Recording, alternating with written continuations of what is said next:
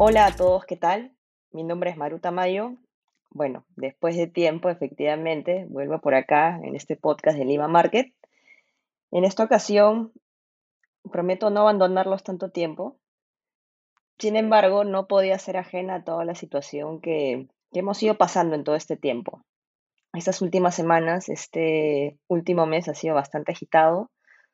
Creo que muchos, muchas de las personas que nos escuchan en este podcast, porque sé que son personas de 30 a 45 años, eh, no habíamos sufrido de hechos que, que nos conmocionen tanto como país. Eh, siento que ha sido bueno toda esta reacción social. Y como les digo, no quería estar ajena al tema. Es por eso que el tema de hoy eh, he traído una invitada súper especial. Ella es Gabriela Cialer, es antropóloga de la Pontificia Universidad Católica del Perú. También ha trabajado en empresas de investigación de mercado, además de ser planner estratégica en varias agencias nacionales y transnacionales acá en Perú.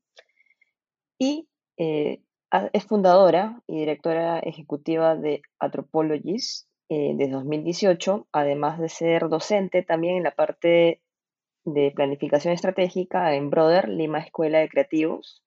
Y también escribe eh, en Mercado Negro, de hecho un magazine bastante conocido acá en el mercado peruano, de marketing y publicidad. Y por último, creo que esa es ya la cerecita que tenía que cerrar este año para Gabriela. dilo, dilo. Eh, bueno, también como jurado del EFILATAM 2020, que me parece que muy bien, te felicito por ese tipo de participación, ¿no? Sobre todo de una mujer eh, peruana, representante de la industria de nada, de la publicidad y, marketing local y que de hecho tiene ese ojo muy analítico y que ahora vamos a entrar en unos temas bastante interesantes. Bueno, Gabriela, ¿cómo estás? Hola Maru, hola a todas y a todos. Estoy bien, bueno, dentro de lo que se cabe, dentro de lo que cabe. Hemos pasado, como sabemos, por una semana muy, muy eh, difícil, muy confusa, semanas, semanas. Y ahora que todo se reacomoda, no hay que perder el norte, ¿no? No, porque se, se reacomoda, pero no se resuelve. O sea, más bien estamos viendo cuál es nuestra misión ahora, estamos reenfocándonos mucho. Ha sido como un despertar para toda la nación, yo creo, ¿no? Y, y bueno, bajo ese contexto, Gabriela, quería preguntarte algo, que de hecho es el, tema principal de este capítulo del podcast de Lima Market. Todos estos días, todas estas conversaciones que se van generando, donde los medios informan, la gente opina, la gente juzga, la gente analiza, veo que han surgido ciertos temas que estaban medio dormidos, ¿no?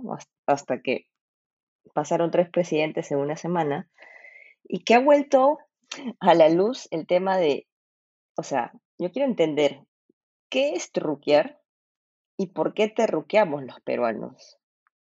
Es algo, como te digo, que he venido como una ola, una ola de, de terminologías que, bueno, yo sí te puedo decir con ciencia cierta que he vivido parte del terrorismo, directa e indirectamente, pero que no es nada parecido a lo que quieren vender hoy por hoy, al terrorismo. Es lo que yo pienso, es mi opinión personal. Y bueno, quería compartir este tema contigo y analizar, o sea, ¿qué crees que esté pasando por la cabeza de los peruanos para que empiece como que a avivarse estos temas que no se veían antes? Sí, correcto. bueno, vemos mucho en, redes sociales y en, y en las conversaciones coloquiales que, bueno, hoy por hoy, por la menor presencialidad que tenemos, mucho de nuestras interacciones por redes sociales, que eh, esto, terruca aquello, este, terrorismo, terroristas, de pronto vuelve a surgir, ¿cierto? Este, término que, que, se había relegado a, a, los libros de historia o a las conversaciones sobre los años 80, 90. Y nada, pues ya que eh, volvemos a utilizar este término con un sentido de simple y llanamente llamar a cualquier peruano o peruana que busque cualquier clase de reforma social, llamarle terruco o terrorista. Eso es lo que en los últimos días estamos viendo como terruqueo. Y al decir nosotros, estoy utilizando por educación la segunda persona plural, aunque yo no lo comparto, por supuesto. Ni tú tampoco. No, no, no, no. O sea, como te digo, a mí me parece totalmente descabellado la, la forma en que la gente está describiendo cosas que no son. Y, pero ahí hay algo un poco más profundo, o sea, ¿por qué se está cayendo en, esta facilidad de, tildar a, otro peruano? Que de hecho, o sea, es innegable que más de una, dos, tres generaciones hoy día estén viviendo juntas en una familia y la familia, con más razón si tal vez ha tenido un familiar en, las Fuerzas Armadas, Obviamente va a entender que cuando su familiar estaba fuera de casa era porque estaba justo combatiendo ese tipo de situaciones, o sea, terrorismo real. Pero después cuando ves que las personas empiezan como que a tergiversar, a entender cosas que no son, es ahí donde yo digo, no, no, sabemos de la historia de los peruanos. O sea, ¿qué, qué sucede ahí? ¿Qué, ¿Qué pasa por la mente de estas personas? ¿O qué es lo que crees que puede estar afectándolos, ¿no? Culturalmente hablando. Sí, es que una cosa es la historia como hechos objetivos y otra cosa es la historia como discurso social, como imaginario colectivo que se teje y se reconstruye constantemente, de persona a persona, de barrio a barrio, de provincia a provincia, de generación a generación. Los discursos sobre el terrorismo no son los mismos. Y aquí, por supuesto, quiero aclarar que yo no soy una experta exactamente en el terrorismo históricamente. Manejo la información que todos manejamos o debiéramos manejar como algo muy básico. Pero...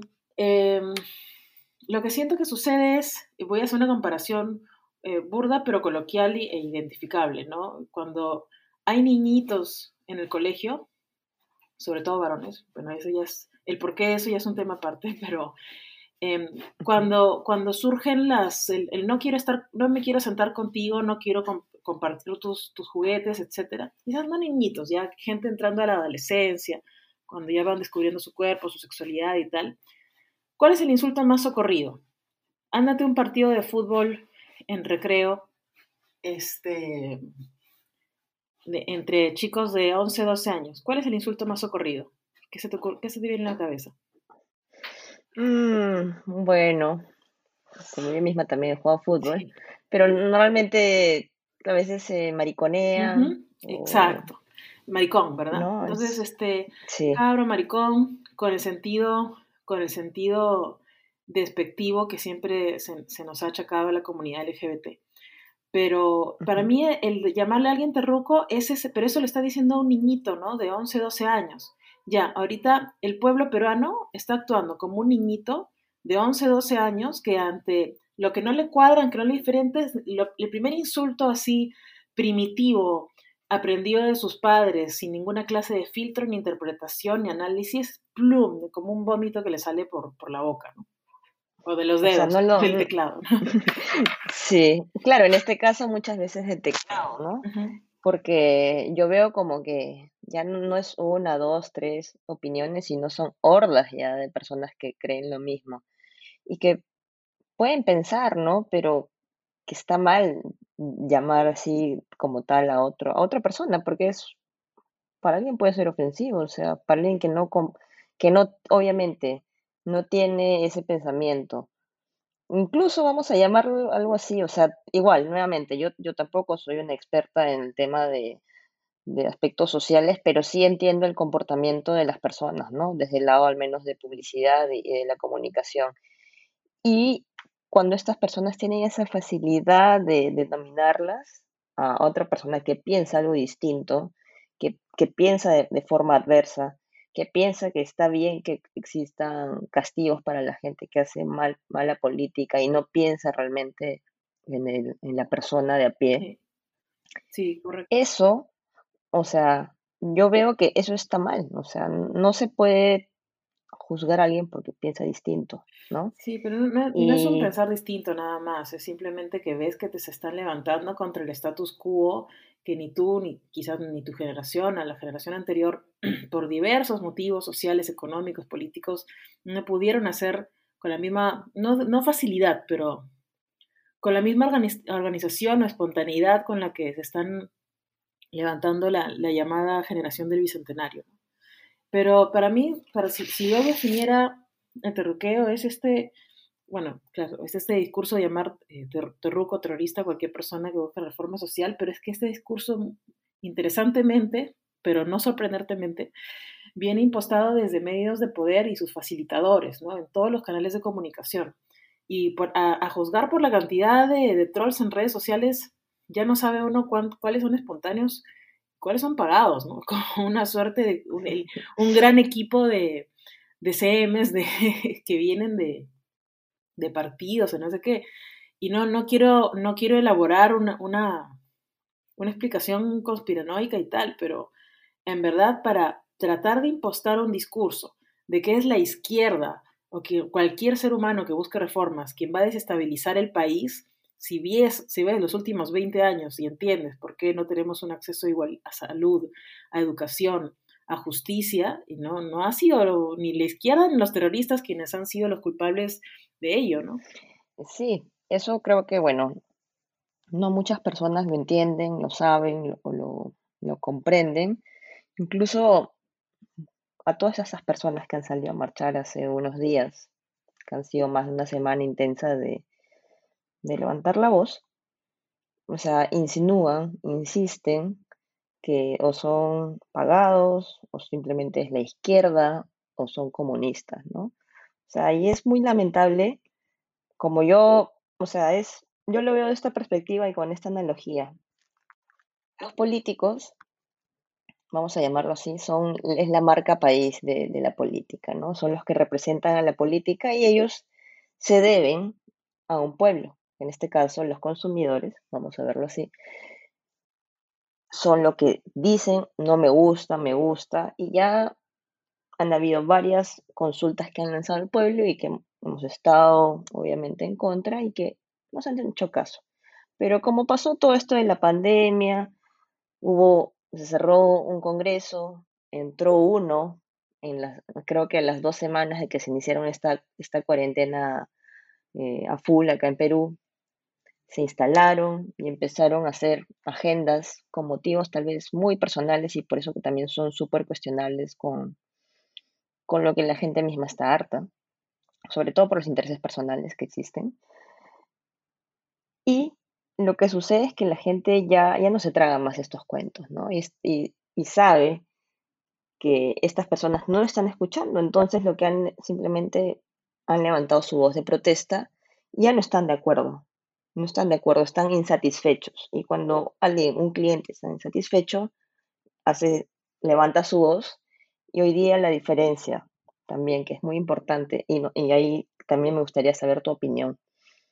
O sea, antes cómo era una marcha, cómo se organizaban. Teníamos tantas herramientas de comunicación que es algo también súper fuerte, ¿no? Para bien, para mal.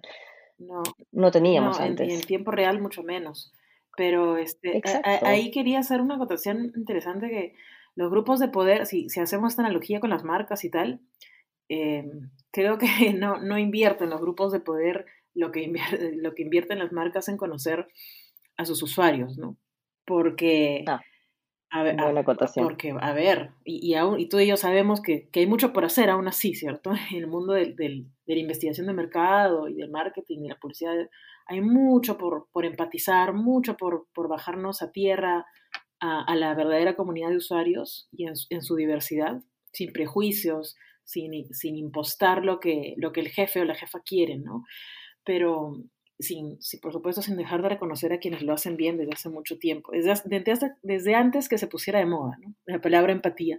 Pero eh, esto no está sucediendo con los políticos ni con los grupos de poder, ¿no? Como muestra el, en, en, el acto de terruqueo físico de la marcha, que siempre hay los infiltrados, etcétera. ¿Viste esa burda imitación de os y martillo que pusieron en un monumento que ya, ya era una burla? Una burla, o sea, si vas, o sea, ahí le faltan unas clases de antropología de la, de, la cultura de la manifestación a la policía que espero nadie les dé para que sigan haciendo el ridículo y poniéndose en evidencia, porque porque es, es, vergonzoso la falta de conocimiento de, o sea, si yo quiero pretender, si yo quiero impostar que hay este, eh, vándalos, comunistas en, en, un grupo de, de TikTokers de, de, de 20 años, por lo menos aprendo cómo dibujar la hoz y el martillo, ¿no? Y sobre eso hicieron un meme, porque más parecía una P y una I, y pusieron, lo, lo vectorizaron. varios memes. Sí, lo vectorizaron y pusieron como pueblo indignado, espectacular, o sea, les lleva la delantera a la gente a, al poder y a sus intermediarios, facilitadores, por así llamarlo, les llevan años luz, que no se enteran de cómo es la gente, no se enteran lo que hay en la cabeza de las personas, ¿no? Y, la vestimenta de los ternas, ¿no? Así como, creo que están, están más adaptados un, un maniquí del Girón de la Unión que la forma en que ellos tratan de, mezclarse con la gente cuando son reconocibles. Bueno, mira, el, el, grupo Terna, el, er, el único error que creo que se ha cometido es que los han usado mal. ¿no? O sea, yo no creo que sea una unidad que debería desaparecer, pero que sí deberían, como que creo que muchas personas hoy día están pidiendo justicia, ¿no? O sea, que se sepa quién dio las órdenes. Y bueno, los chicos ternas son súper reconocibles, aunque ellos quieran no parecerlo, ¿no? Sí. Pero volviendo a esta parte de, de, o sea, de la empatía que no están teniendo los políticos, de esa falta de tacto que le falta con la audiencia o el pueblo peruano. Es que incluso para reprimir, ¿ah? ni, siquiera te digo para, en el caso de que se buscase nuestro bienestar, ya es evidente que se necesita empatía, pero incluso para la más, la más violenta represión necesitas tener una inteligencia de quién está, a quién le vas a hablar, y ni esto lo vemos, ¿no? No hay esa capacidad, no, hay esa inteligencia.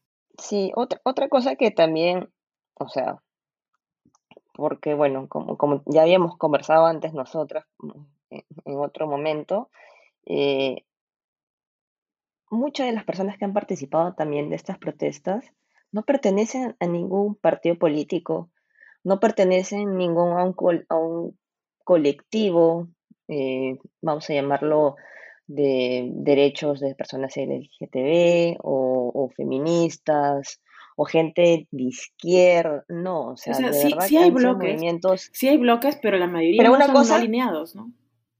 Exacto, o sea, no es que cada bloque participa, o sea, genera sus acciones y son silos, ¿no?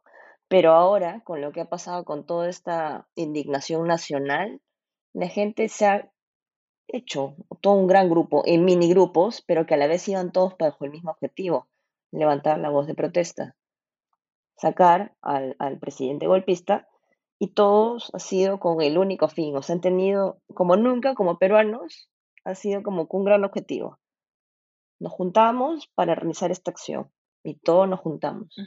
Y la gente más joven, obviamente, fue la que fue.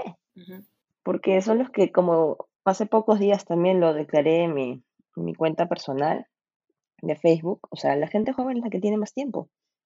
Y no se le puede juzgar eso, porque es su tiempo de aprender, su tiempo de tener disfrutar otras cosas. Y no está mal que la gente joven proteste. O sea, a lo largo del mundo, a lo largo de la historia, los jóvenes han sido los que siempre han levantado la voz de protesta y de ahí se han ido sumando otro grupo de personas y así como que se ha generado ese, ese efecto bola de nieve. O sea, hay... O, me equivoco, Gaps. Sí, hay sus, hay sus eh, diferencias en función de qué tipo de conflicto sea, ¿no? A veces son quienes si están atacando tus recursos, entonces se, levanta una comunidad ganadera, una comunidad este, campesina, si están, este, si están yendo contra tu derecho a la educación, se levantan los estudiantes que, claro, suelen ser eh, sus 20, ¿no? Pero si están, o se levantan los, hacen huelga los médicos, ¿no? Etcétera, etcétera, ¿no? Hay, o, los, o los trabajadores de X rubro, de X este, industria.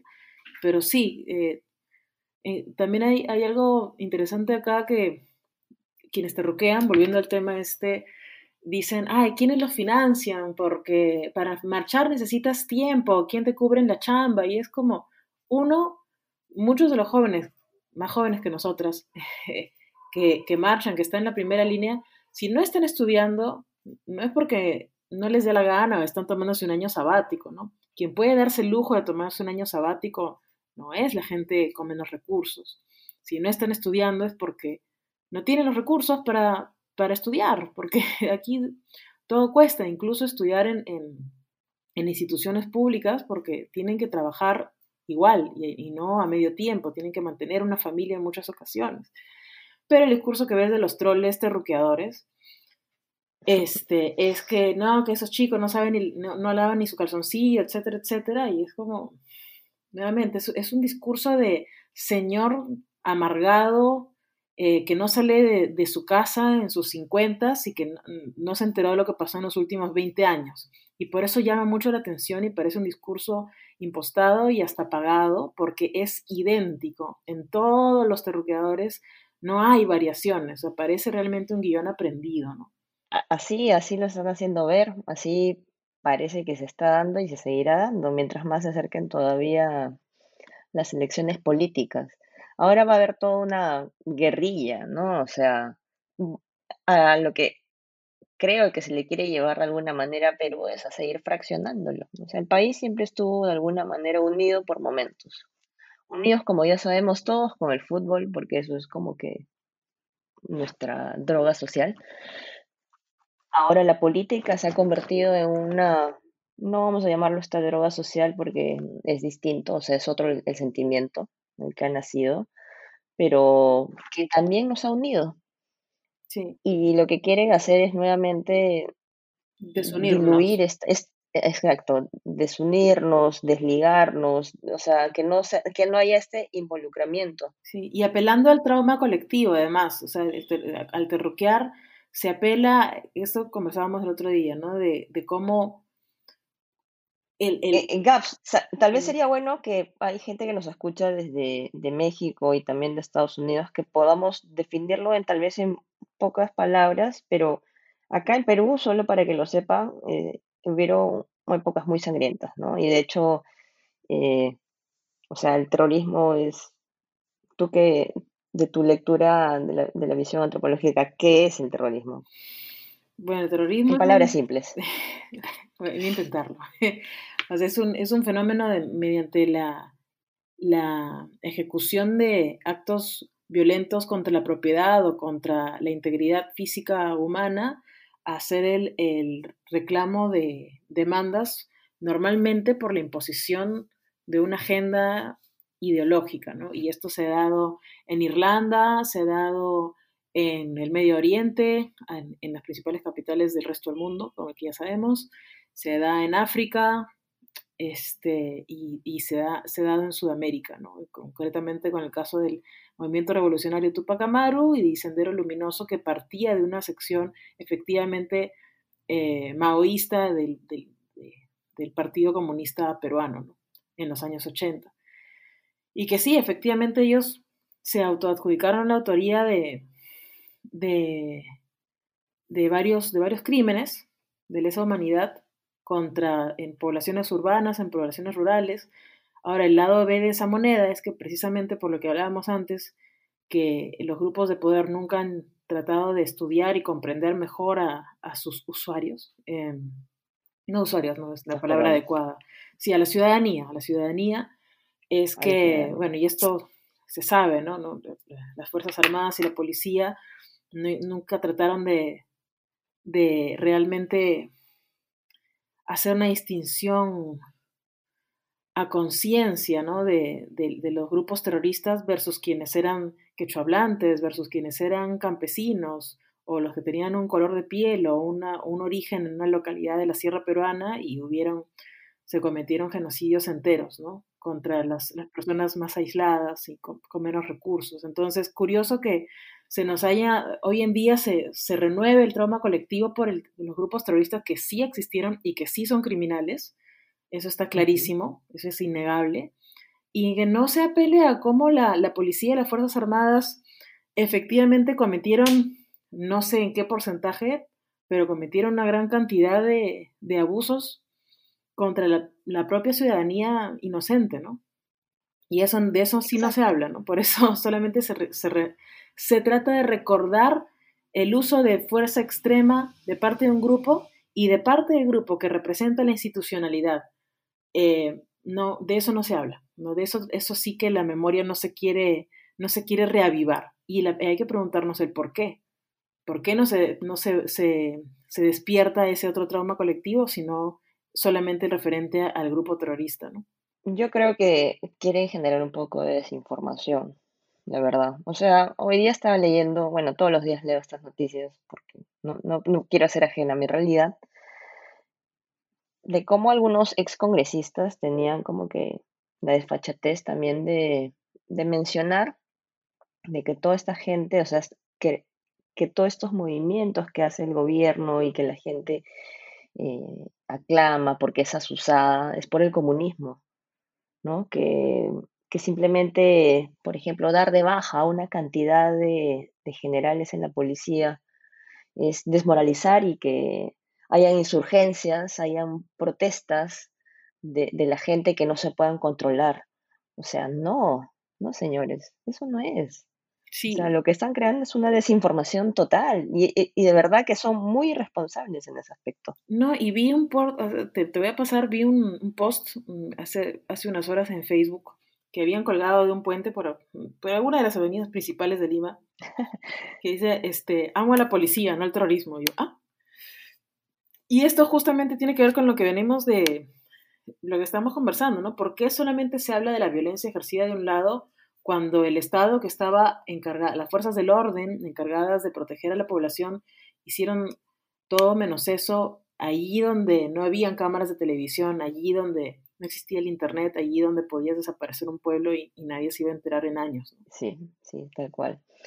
Pero bueno, y para los que quieran saber más también de qué cosa, qué realmente ha sido el terrorismo en nuestra historia, los invito a que se den un grato paseo si están por Lima, obviamente, o si van a venir en algún momento a Lima, o si están en otra parte del Perú, que vayan al, al museo, al LUM, ¿no? Es un museo donde hablan todo lo que realmente existió en la época del terrorismo. Es, es, un museo aparte de muy moderno, tiene una, guía audiovisual vivencial muy fuerte, si son sensibles de verdad hay casos que son desgarradores, pero que conozcan un poco más de su historia, o sea, no se dejen solamente llevar por opiniones de estos dinosaurios de la política, ¿no? Y realmente, si, si alguien los llama de alguna manera de izquierda o, o nuevamente los terruquea, que es lo que queremos hoy día desmitificar un poco, no, o sea, no se queden con esas palabras, ustedes mismos sáquense esa duda.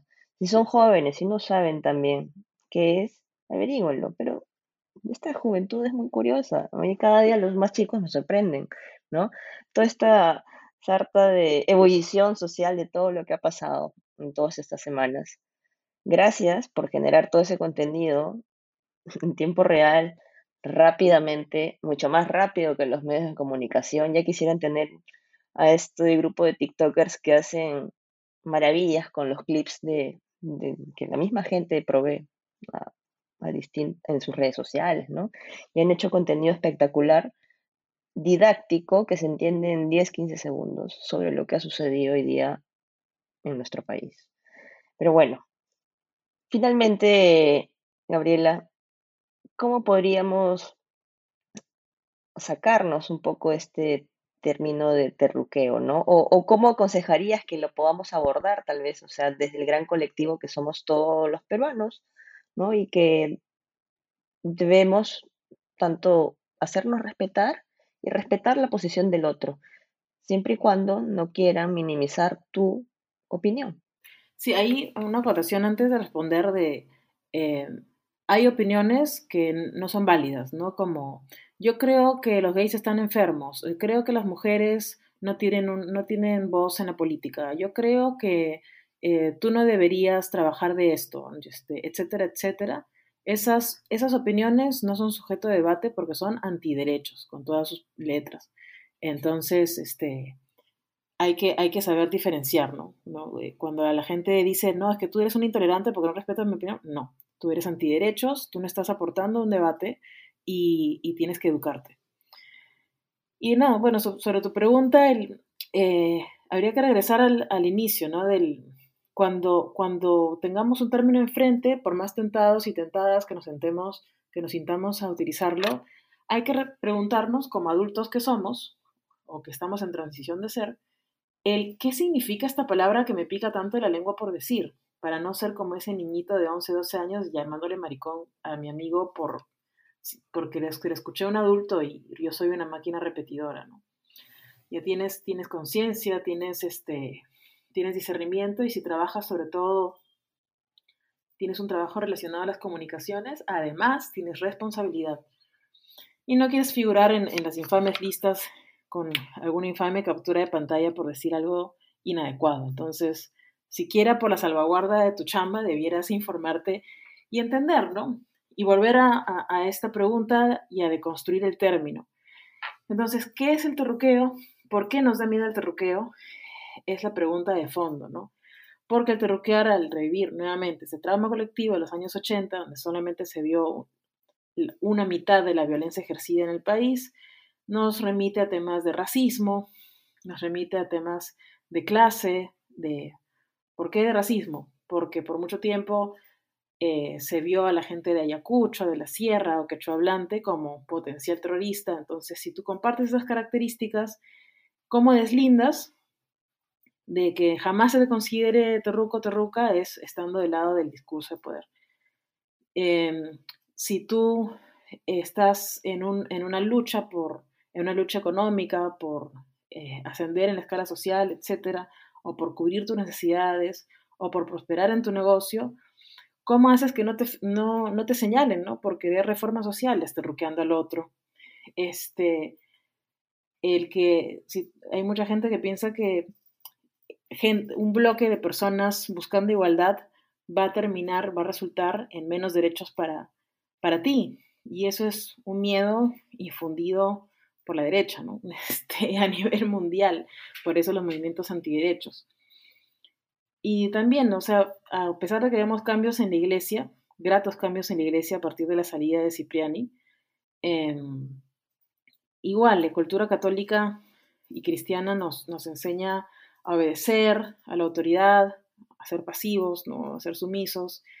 Y, y cuando ves gente reclamando es como que no, no, no, acá estas personas son terroristas. Entonces piensa en todos estos motivos por los cuales alguien más te ha dicho que eh, aquello es terrorismo eso es uno. Y dos, vuelve a abrir un, libro de historia válido, por favor, no, no, cualquier link en internet este, con publicidad sobre sacar los hongos. Em, busca fuentes válidas y, y, e infórmate de quiénes fueron realmente los terroristas para que no hagas el ridículo, por lo menos.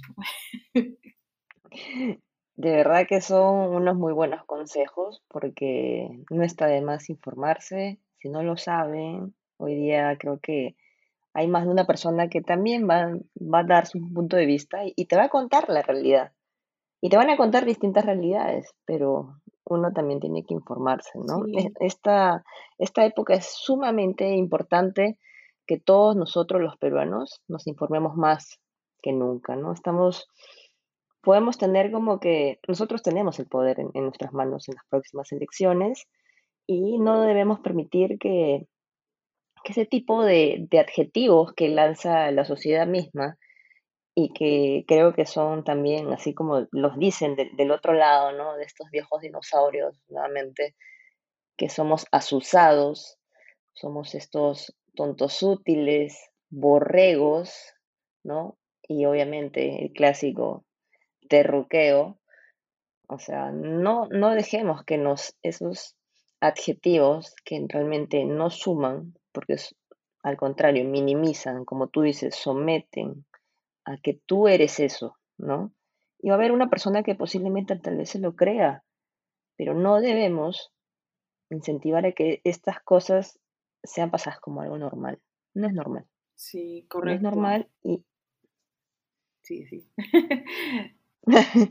y nada, este, bueno, muchas gracias, Gabriela Cialer, por la entrevista de hoy. Eh, no sé si quieres dar algunas palabras de despedida acá a la gente de Lima Market. Sí, bueno, finalizar con que eh, la gente que trabaja en marcas, me imagino, es una gran mayoría de tu audiencia, eh, recordar su lugar, ¿no? Yo sé que ahorita ha, ha, habido una dicotomía entre si hablo soy oportunista y si no hablo soy tibio o no me importa mi país y entonces qué posición tomar. Es bueno quizás el silencio de muchas marcas con tal de no decir alguna estupidez, yo valoro. si, lo que vas a decir no es más bello que el silencio, este, no digas nada, ¿no? Pero ahí es donde demuestras tu conocimiento del ADN de tu marca, demuestras qué tan trabajada está tu estrategia em, y saber el qué decir en función de cuáles son tus grandes territorios de marca, en función de tus pilares de contenido, ya debieras tenerlos trabajado, ya debieras tener una estrategia de, emergencia ante las crisis. Este, es importante incorporar lo que está pasando ahorita en el país para nunca más quedar en silencio. El silencio estuvo bien en un inicio, ser un, silencio reflexivo y no un silencio cómplice. Hay dos silencios distintos. Que el tuyo haya sido un silencio reflexivo y que no te vuelvas a quedar callado ni callada. Y a las personas que tienen empresa como yo y que tienen que pelearse con, con este, por, por estar bien con sus impuestos, por estar bien siempre con sus proveedores, nunca dejar ningún cabo suelto y que sabemos cómo cuesta este, prosperar con empresa en el Perú. Emprender. Correcto. Emprender. Porque no, no, no, tú no emprendes para sobrevivir, tú quieres prosperar eventualmente, tener una mejor vida, eh, que, que, las personas que son de tu equipo también compartan tu prosperidad. Eso es lo que creo yo todos aspiramos, o espero que todos aspiremos a eso. Este, no, no solamente a nuestro beneficio personal. Eh, igual, igual, o sea, no está reñida la justicia social, no está reñida el cuestionamiento del poder, de los valores, con el hecho de querer prosperar. Que no te metan el cuento de que, ay, tú tienes empresa, entonces este, no te vayas con esos este, de izquierda, por favor. ya, ya, estamos fuera de esas dicotomías de la, de la Guerra Fría de los años 80, de, de izquierda versus derecha. O sea, ya rompamos los paradigmas, comprendamos dónde estamos, situémonos y tomemos una posición pero sin que sea pose. O sea, que, que realmente vaya, si, si, vamos a hablar desde nuestra marca, encontrar el rumbo para saber un qué decir de acuerdo a lo que somos y sin sobrepromesas y, por supuesto, sin oportunismo. Exacto. Y tal vez sean premiados como Gelatina Universal. claro, desde algo tan sencillo como un comunicado, porque estás siendo clara, claro con tus valores, sin miedo al que dirán, a qué te va a decir tu jefe, tu cliente, qué chiste tiene emprender si, si no puedes ser libre, ¿no? Con, con, con tus ideas es lo que dices, ¿no? Principios y valores, lo que pueda comunicar también una marca. Hoy día, bueno, las marcas tienen grande, grande responsabilidad, no solamente acá en nuestro país, sino a nivel mundial. Más de una marca se ha mostrado a favor de estos, de estos movimientos sociales, ¿no? Recordemos, solamente para recordar, eh, Gaps, la, última parte, lo que ha pasado hoy día en el Perú es historia, historia pura y dura, que historia viva, que ya nosotras estamos viviendo dos, dos, sucesos importantes, una pandemia y una revolución, un despertar del pueblo peruano, ¿no? Así es. Prepararse para el 2021. con todo. 2021, sorpréndeme. bien, sorpréndeme bien, por favor. Bueno, te agradezco bastante por esta entrevista, Gabriela. Acá estuvo con, con nosotros nuevamente para para todos los que no escucharon tal vez el nombre de, Gabriela Cialer, quien es antropóloga y fundadora y directora ejecutiva a la vez de Anthropologies. Eh, así que nada, muchas gracias y estamos muy pronto con nuevos episodios para seguir viendo qué es lo que está pasando aquí en el Perú, en Lima y quién sabe, algunas otras cosas por Latinoamérica. Muchas gracias, Maru, Por, tu, por tu invitación. Yo encantada de esta conversación y cuenta conmigo siempre y sigamos conversando. Por supuesto, invitadísima a otros episodios. Que estés bien, Gabriela, cuídate. También. Buenas noches, días, tardes.